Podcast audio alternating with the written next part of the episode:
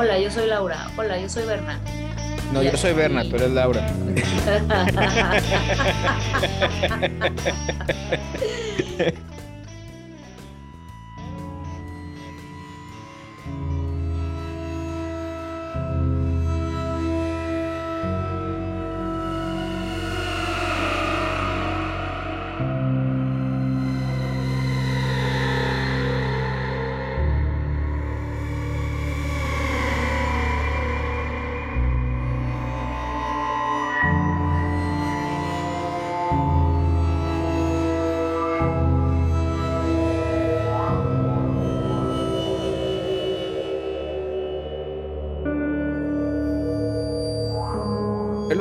estaba hablando con, con Ale, eh, mi esposa. Estábamos platicando. No me acuerdo por qué salió a la, a la plática y salió así de la diferencia entre el, el, el lizard brain, el, el El complejo que R. todos tenemos, Ajá.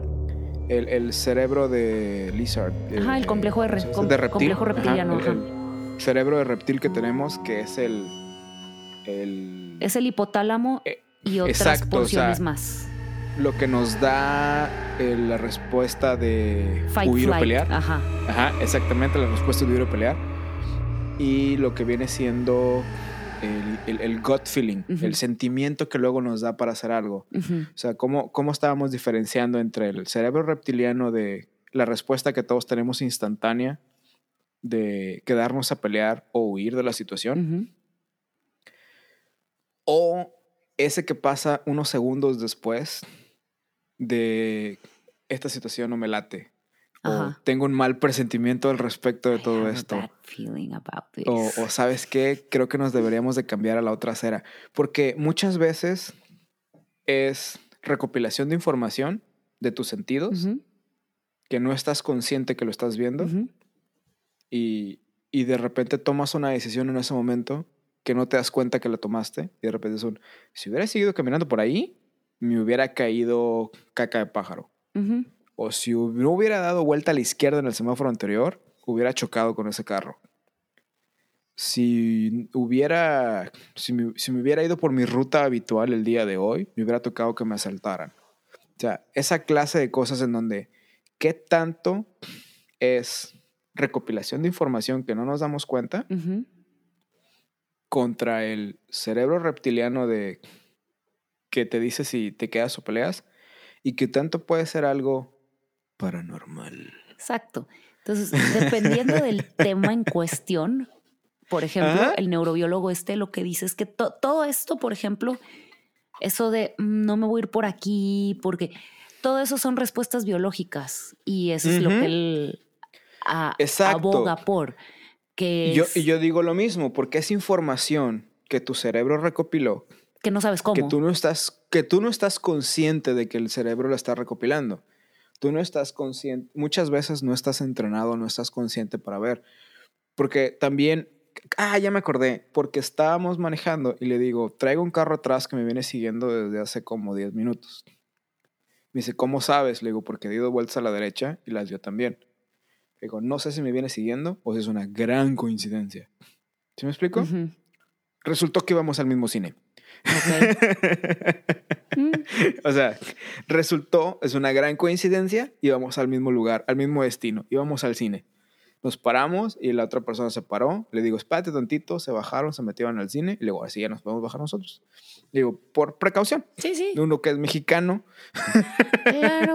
estás acostumbrado a escuchar cosas de que Del secuestraron a norte, fulano ajá. y levantaron a no sé quién, entonces bueno, vamos a darle una oportunidad de que esto se vaya para allá. Claro. Y ya. Entonces resultó que íbamos al mismo lugar y no pasó nada. Y me dijo, ¿a poco te das cuenta cuando te vienen siguiendo? Le digo, a veces sí, porque me llama la atención. O sea, porque siento y digo, ese carro ya lo vi hace rato. Y no necesariamente volteé a ver el espejo, sino hasta que de repente es un, huh, hay algo fuera de lo normal ahí. Claro. Porque empiezas, en tu- tu- y es la parte donde digo, de manera inconsciente estoy viendo los reflejos y estoy viendo que no ha cambiado. Entonces mi cerebro me dice, algo anda mal aquí, pon atención, pon atención. Entonces ya es cuando empiezas a registrar de manera consciente que algo mal o algo fuera de lo normal está pasando. Claro. Pero eso como, como dice la persona que comentas, Eso es información que el cuerpo recopiló, Exacto. que no es necesariamente algo paranormal. Sí, no, exacto. Es lo que dice, por ejemplo, en el caso de Rupert Sheldrake. Muy distinto, por ejemplo, el caso de la telepatía o el caso de estas Ujú. sensaciones. eh, hay un dicho que dice, the mind knows things that the mind does not know. Que es esto Ujú. de recopilar información que no pasas como por el lóbulo Exacto, frontal, o no sea, lo haces el- consciente. Dices, La mente sabe cosas que la mente no sabe que lo sabe. se metió un güey bien raro al Seven. Yo no me di cuenta que se había metido un güey bien raro. Yo estaba viendo, estaba escogiendo entre si M&M's de chocolate o M&M's con cacahuate. Ujú. Pero de Claro, repente, pero es cosas, cosas importantes. co- ah. realmente con la mente enfocada en lo que cuenta Ujú, y de repente me quiero salir de aquí. Sabes que siempre no quiero los chocolates, pero me tengo que ir de aquí. Tengo una necesidad de salir. Cinco minutos más tarde asaltan el 7-Eleven. O sea, ese tipo de cosas obedece al fenómeno que tú estás explicando, justamente. Exacto. Pero, pero, ¿qué tal lo paranormal en serio? ¿Qué tal lo... Ahí te tengo una. Ay, no. ¿Qué opinamos de la Ouija? Ay, no. ¿Qué opinamos de la Ouija? ¿Alguna experiencia jugando? Eh, Nunca. Te voy a ser sincero, yo nunca he jugado a la Ouija. Yo nunca he jugado a la Ouija. Pero te voy a contar por qué. Ok. Esta historia me la contó mi mamá cuando yo le pregunté que era una Ouija y por qué no me dejaba tenerla o por qué nunca habíamos... Porque la vimos en una película, alguien lo comentó, no me acuerdo. Ajá. Entonces le pregunté, ¿por qué? Me dice, sí. Mi mamá me dice que ella sí llegó a jugar a la Ouija. Y lo hacía, este, que alguien la sacó y jugaron un par de veces y no había pasado nada. Hasta que un día estaban jugando a la Ouija, ella con sus primas o las amigas, no me acuerdo cómo. Mi mamá debe de haber estado, estaba joven, ha de haber tenido 14 años, 15 años. Entonces estaban jugando. Y entre preguntas y preguntas que estaban haciendo a la, a la Ouija, porque no sabes si le preguntas a la Ouija o qué está pasando. Para aquellos que no saben qué es una Ouija, es un tablero que tiene el abecedario, dice sí y no, y tiene también los números. Luego tienes una herramienta en forma triangular con un circulito en medio que puede ser transparente o que la punta de este triangulito este es- va a apuntar a una de las letras o se va a ver una de las letras. La idea es que eh, por ahí se va a ir formando. Varias personas tienen que poner los dedos o la mano o, tienen que estar en contacto con este triangulito y le hacen una pregunta a la Ouija. Se supone que la Ouija es un conducto para hablar con personas del más allá. Pero no necesariamente son personas, pueden ser entidades, pueden ser diferentes cosas, ¿no? Dependiendo de tus creencias y lo que quieras creer que se puede hacer. Entonces, mucha gente piensa o dice que las mismas personas mueven este triangulito, triangulito. y dan las respuestas. Es como un Otras mouse. personas realmente creen que alguien está moviendo eso, ¿verdad? Es como un mouse postmoderno, digo, prevé. Es un, es un, eh, eh, es un mouse prehispánico. es un mouse prehispánico. No sé de dónde venga la Ouija, la verdad. No sé dónde nació. No sé cuál es el origen de este artefacto. Solo sé que es algo que ha pasado de ser esotérico a también venderse en el súper, porque el otro día lo vi en Target. Yo desde que era niña las, los, los he visto en Soriana. Exacto, o sea, ¿Cómo? Entonces, ¿Por qué lo venderían en regresando a la Soriana? historia, mira, porque lo venden como un juguete. Eh, Entonces, si tú pones, Exactamente. si tú pones aparte tu ideología religiosa, es un juguete. ¿Sí me explico? Si tú no crees en nada de eso, es un juguete. Entonces, regresando a la historia, me dice mi mamá que estaban haciendo preguntas y que en aquel entonces mi abuelo, eh, su papá, Ajá. estaba teniendo unos problemas en el... Mi, eh, mi abuelo era dentista, era dentista militar. Fíjate, esa no me la sabía, Bernie. estaba teniendo unos problemas por ahí, eh, eh, unos problemillas medio económicos con el consultorio y cosas así, ¿no?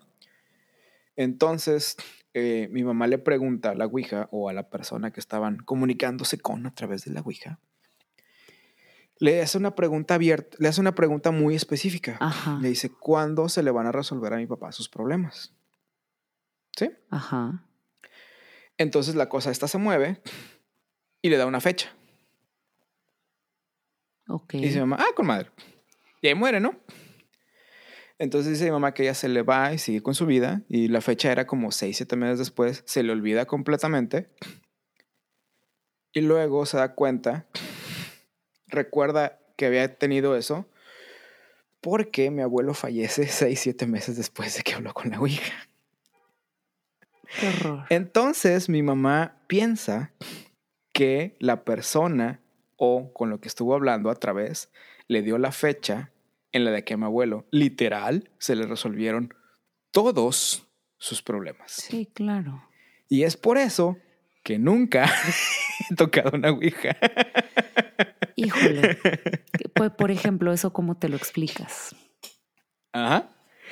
Digo, hay dos posibles soluciones o dos posibles respuestas. Es de que no se recordó bien la fecha y la acomodó. Pero Sesgo le cognitivo de pregunté- tipo. Exacto. Ajá. Está, está racionalizando eso, pero le pregunté, ¿y cómo sabes que no moviste la fecha? Me dice, porque las primas también estaban ahí y se acordaron también que era la misma fecha. ¿Cómo? Le digo, ¿cómo no sabes que todos los que estaban presentes no se acomodaron a la nueva realidad? Es el sesgo cognitivo. Ajá. ¿Por qué? O sea, ¿cómo sabes que no fue esto? Me dice, porque realmente, o sea, me dice, no te puedo contestar eso, pero la, la memoria que tengo y la memoria que tienen tus tías, o sea, mi- su- sus primas y todo, es esa. Es que esa fecha que se dijo ahí es la fecha en la que murió mi abuelo. Y yo, órale. Y, y que habían hecho otras preguntas, otras personas, Ajá. y todo se había vuelto realidad. Ay, Tan, tan, tan. qué horror. ¿Alguna vez tuviste una experiencia así con la Ouija, comunicándote con él más allá? Mm, ¿Alguna vez, eh, ya ves que yo tengo por costumbre largarme, andar de pata de perro desde siempre? Estaba yo de campamento y personas jugaron a la Ouija en mi departamento. No vamos Mientras a... tú no estabas. Mientras yo no estaba. Ajá. Y curiosamente, después de, de eso, yo empecé a tener experiencias muy incómodas en mi departamento.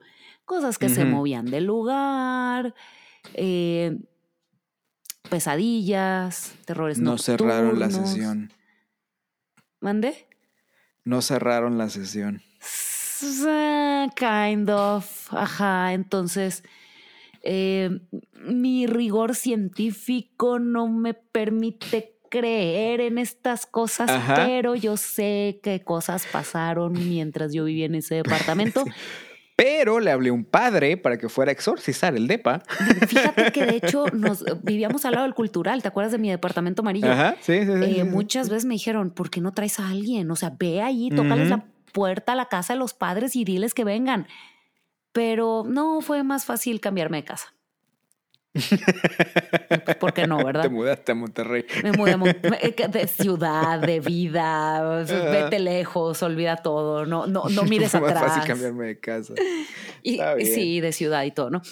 Entonces pasaron algunos años antes Eventos, de que ajá. me confesaran que efectivamente, ay, Habían.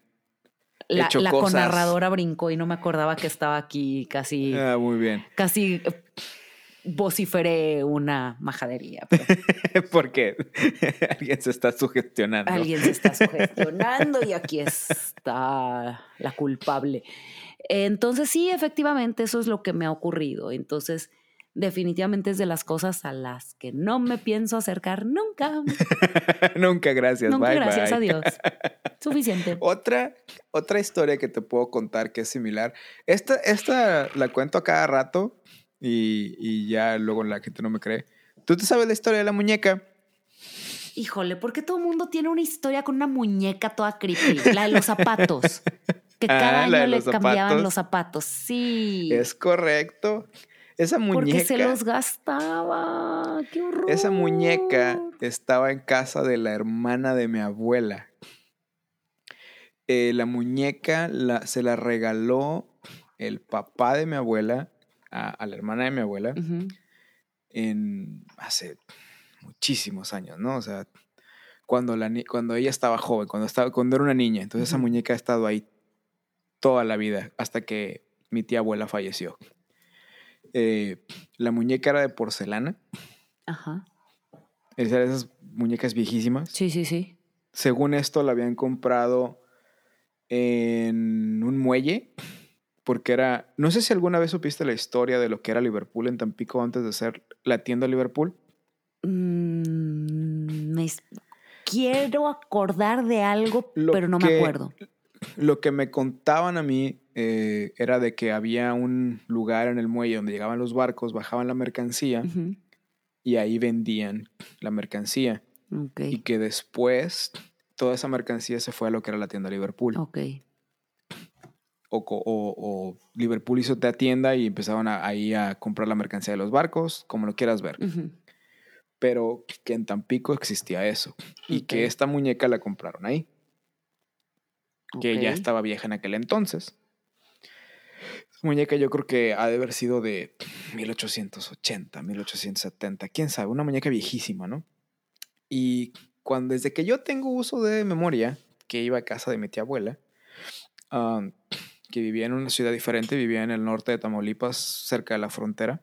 Ajá. Y la casa era una de esas casas viejas en donde tenías, por un lado era un cuarto, la sala, comedor, atrás la cocina, luego había un pasillo en medio y luego las recámaras del otro lado. Entonces tú entrabas a un recibidor, ¿sí? Ajá. Si le dabas hacia la derecha, llegabas a un pasillo que le daba la vuelta al recibidor y luego se iba derecho hasta la cocina. Ajá. Y así a tu mano derecha tenías las puertas hacia las recámaras y un baño. Si en el recibidor dabas a mano izquierda, llegabas a lo que vendría siendo la sala. Después había un cuarto atrás que era el comedor y de ahí comunicaba a la cocina. Ok. La muñeca vivía en el pasillo, arriba de un mueble, de esos de los libreros viejos chiquitos de media altura. Estaba sentada ahí, en medio de las puertas de las recámaras de mi tía y, y de, de una de, de mis otras tías, ¿no? Las que vivían ahí, y había otro baño. Cuando nosotros íbamos de visita, estábamos, nos quedábamos en una de las recámaras o nos quedábamos en la sala a dormir.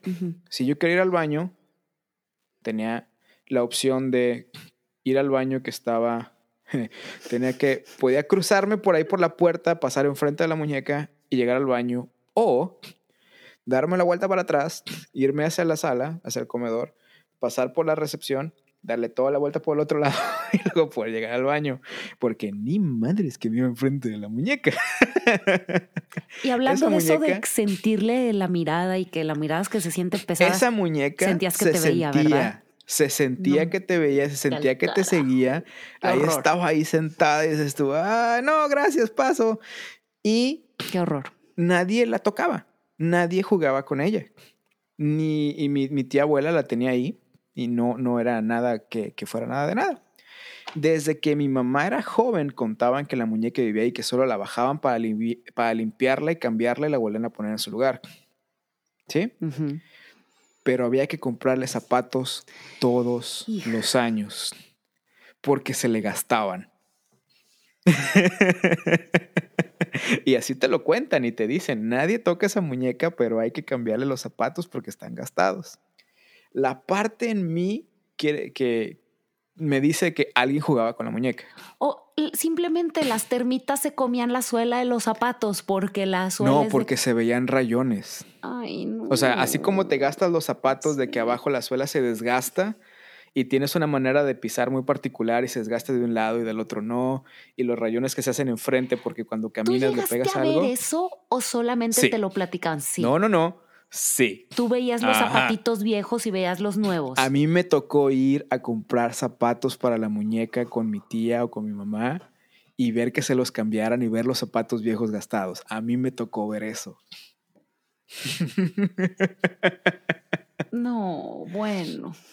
Después de que fallece mi tía abuela, esa muñeca la trataron de donar a un museo, porque es una muñeca viejísima. Ajá. No sé cómo estuvo el asunto. No sé bien qué pasó. Solo sé que ahorita la muñeca está en casa de una de mis primas. No. ¿Por qué? Pregúntale, ¿siguen cambiando los zapatitos? No tengo idea, no, no hablo con ellas, entonces no sé, porque son primas en tercer grado. Ya. Entonces tiene mucho que no, que no hablo con nadie de, de, ese lado, entonces no sé. Pero es una muy buena pregunta, si todavía existe la muñeca y si todavía le cambian los zapatos. Sí. Porque si no se los cambiaba, nada de estar enojada. Ay, no. No, no, no, no quiero. Ya no quiero dormir, Berna, gracias. Total, no tenía ni sueño. Al cabo que pensaba dibujar toda la noche. ¿Qué más da? Bueno, ¿tú no tienes una historia por el estilo? Muchas. Pero. A ver, a ver. ¿No? ¿Quieres dormir? Ay, sí, quiero dormir, no quiero. Anda, anda. No, no, si no, no, te puedo no, contar otra. Ay, no lo sé, Bernie. Eh, es que, ay, no, no, no, son, no son para el aire, definitivamente, no. Nah, bueno, no pasa no, nada. No, no, no, son, son, mis cuentos de ultratumba son muy ultratumbescos. Nah, no pasa nada.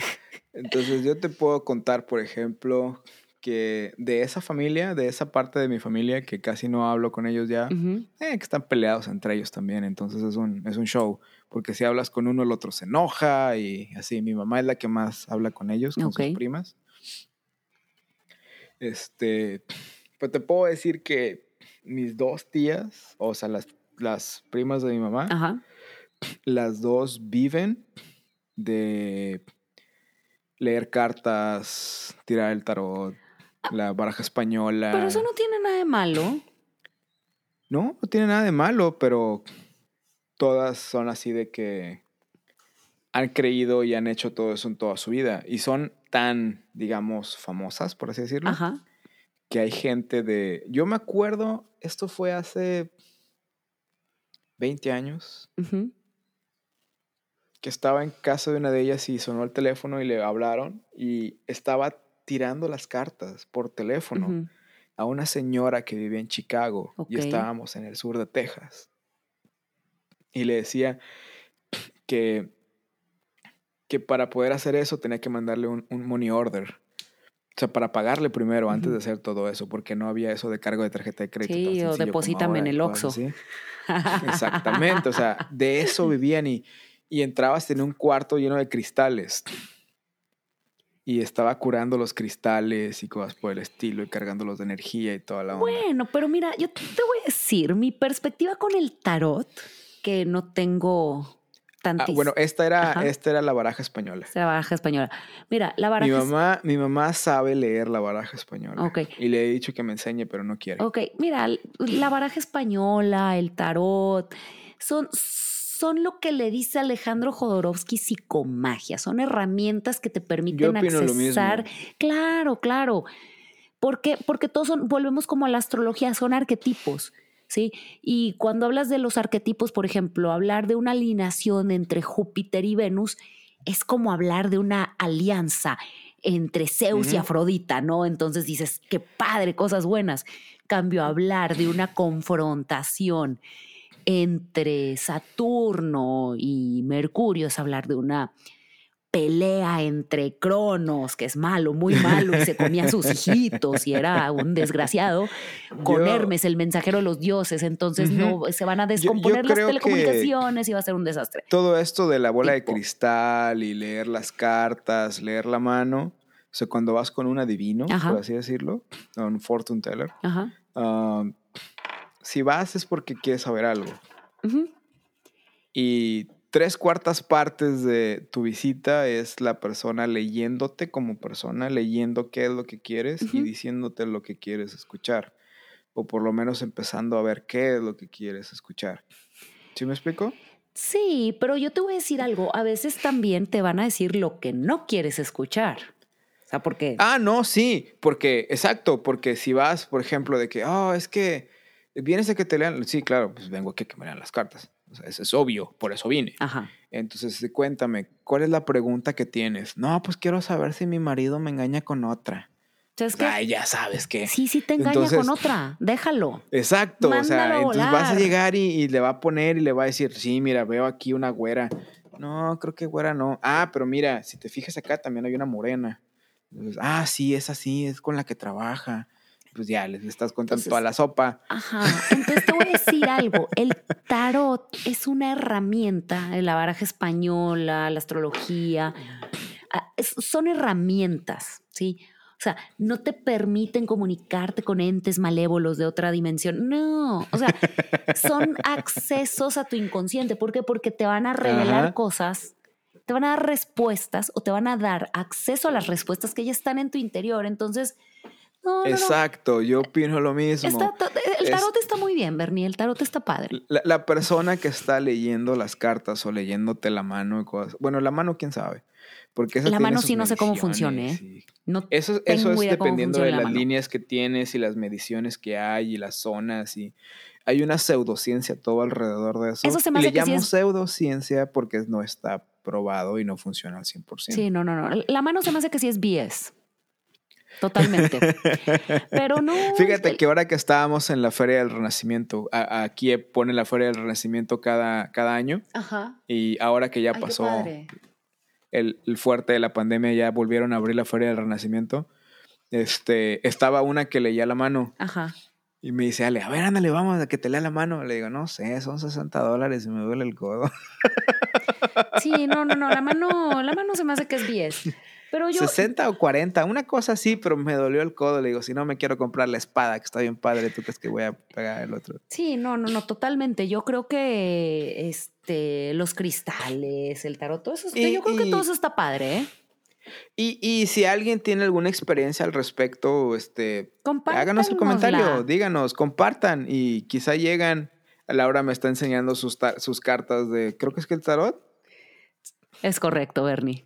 Del tarot, entonces yo creo que ya le sabe a eso y nos puede contar algo también al respecto.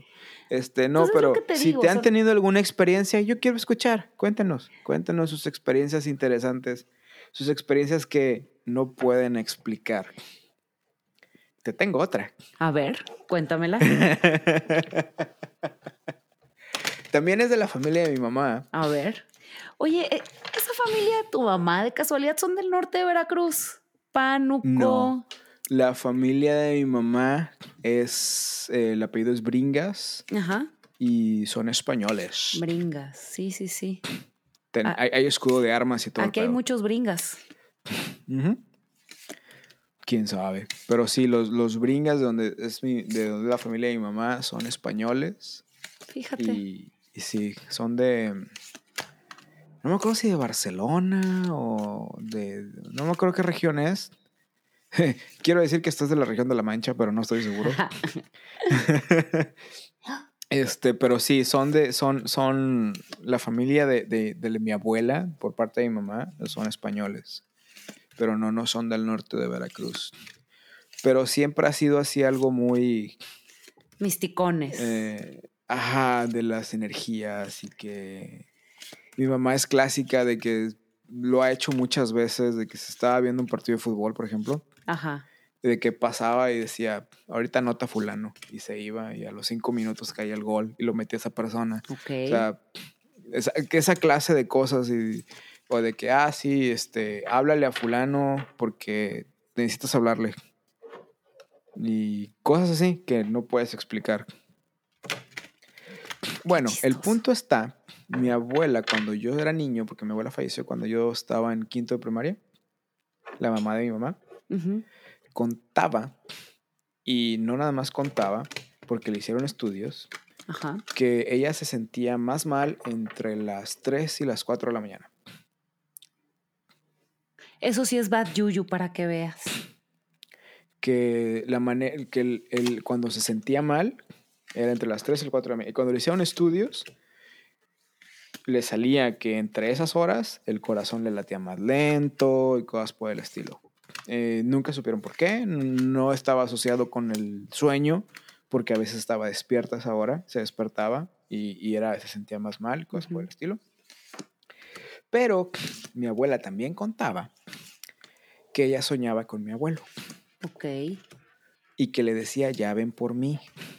Oh. y que mi abuelo le decía que todavía no le tocaba, que se esperara más tiempo. Hasta que una noche, dice mi mamá, porque a mí no me tocó, no me contó, que mi abuelo le dijo, prepárate porque ya voy.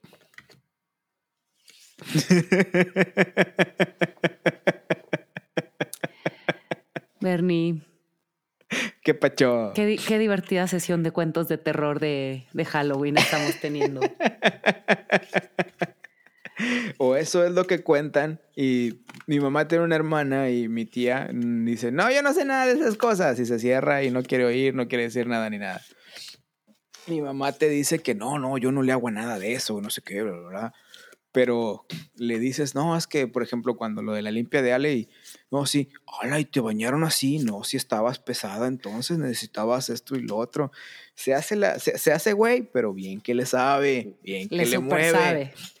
bien que le mueve y que le sa- y te dice, no, no, sí, agárrate una piedrita de no sé qué, o tómate un, abre mi cartera y agarra el detente.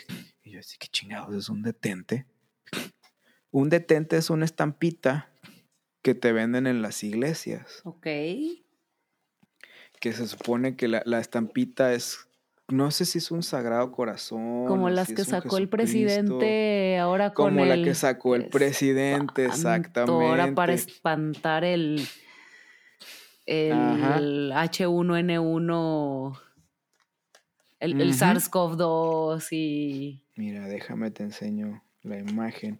La imagen es un es un sagrado corazón y trae una oración en la parte de atrás. Mira, la imagen, no sé si la alcances a ver, es un sagrado corazón y tiene un Sí, claro. Detente. Ajá, El corazón de Jesús está contigo. ¿Qué más dice? Exacto. Entonces, cuando mi mamá así de que no, si no, mija, llévate el detente que tengo ahí. Tengo tres, no te preocupes. Y yo así, ¿por qué tienes tres de esas madres? si escuchan, Laura está barajeando. Yo soy una persona de ciencia. Casi, más o menos. Yo soy una mujer de ciencia. Yo únicamente me dedico a todo aquello que está en el terreno, lo que se puede tocar, como la porcelana, eh, los adhesivos con los que pego la porcelana a los dientes y nada Ah, más. yo creí que las muñecas de porcelana. No, con esas no jugamos, Bernie. No, no, Y luego- no, no, no. Siguiendo con todo lo paranormal, ya habíamos hablado de esto antes, pero es algo que en el folclore de Tampico es mítico y no se puede pasar de alto. ¿Por qué no hay huracanes en Tampico? Ah, pero por supuesto que yo sé por qué no hay huracanes en Tampico. Porque la base de extraterrestres que está instalada ahí en Altamira, cada que va a venir un huracán que viene por el Golfo subiendo, sale la navecita, lo espanta y se va para Monterrey, o se va para Luisiana, o se va para el Pacífico, se va para Cuba. Pero sí, sí, son los extraterrestres. Son los extraterrestres que viven afuera en el mar. llegaron En el ya. mar, ahí saliendo de Tampico. Creo que el último huracán que hubo en Tampico fue en el, 54. en el 55, porque eran los años, eh, eh, tenía que ser 55, 66, 77. Yo me acuerdo. Aparte, numerología. eh, numerología, porque me acuerdo que mi mamá contaba que ha habido en el 44, luego en el 55 que estuvo muy feo, en el 66 hubo algo, en el 77 hubo algo. Y déjame lo busco rápido. En eso porque- estoy. El, eh, Dice, Porque según yo, ¿por qué el que iba a Tampico tocar... lleva 52 años sin ciclones y no es por Ajá. los extraterrestres? Eh, bueno, hay- es- ahorita tocamos esa parte. Porque el siguiente que yo me acuerdo que iba a tocar 66. era Fue en el 1966. en el 66 hubo, Y en el, En el 55. en el 55 hubo, en el 77 hubo. Pero en el 88 iba a ser el huracán Gilberto. el huracán Gilberto se brinca Tampico y se va hasta Monterrey. Sí, claro. Sí, sí, sí. Y recuerdo que esa fue la última vez que hubo una así como que va a haber huracán. Bueno, que yo haya estado ahí porque ya luego ya no me tocaron. Cada que mi gato hace algo, yo pego un brinco, Bernabé. bueno, creo que es entonces buen momento de cortar. Te pasa? Y con esto damos por terminado nuestra serie de episodios de fenómenos paranormales. Día de Muertos y cosas adyacentes. Si es por los extraterrestres. si creen que no es, hay muchos lugares en donde, en donde encontrar porque puede o no puede ser.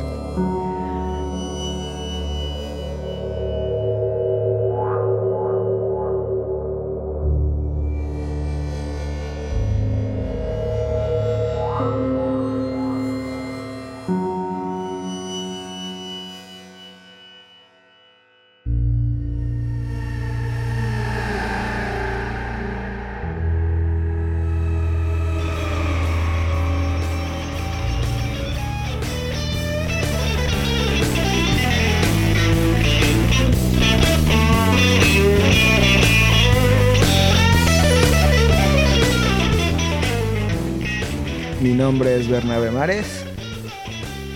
Mi nombre es Laura Arias. Muchas gracias por escucharnos el día de hoy. Los esperamos la próxima semana. La próxima edición. Eh, el próximo capítulo por el mismo Vaticanal. en donde quiera que ustedes escuchen su podcast. Espero que esté disponible en donde escuchen su podcast.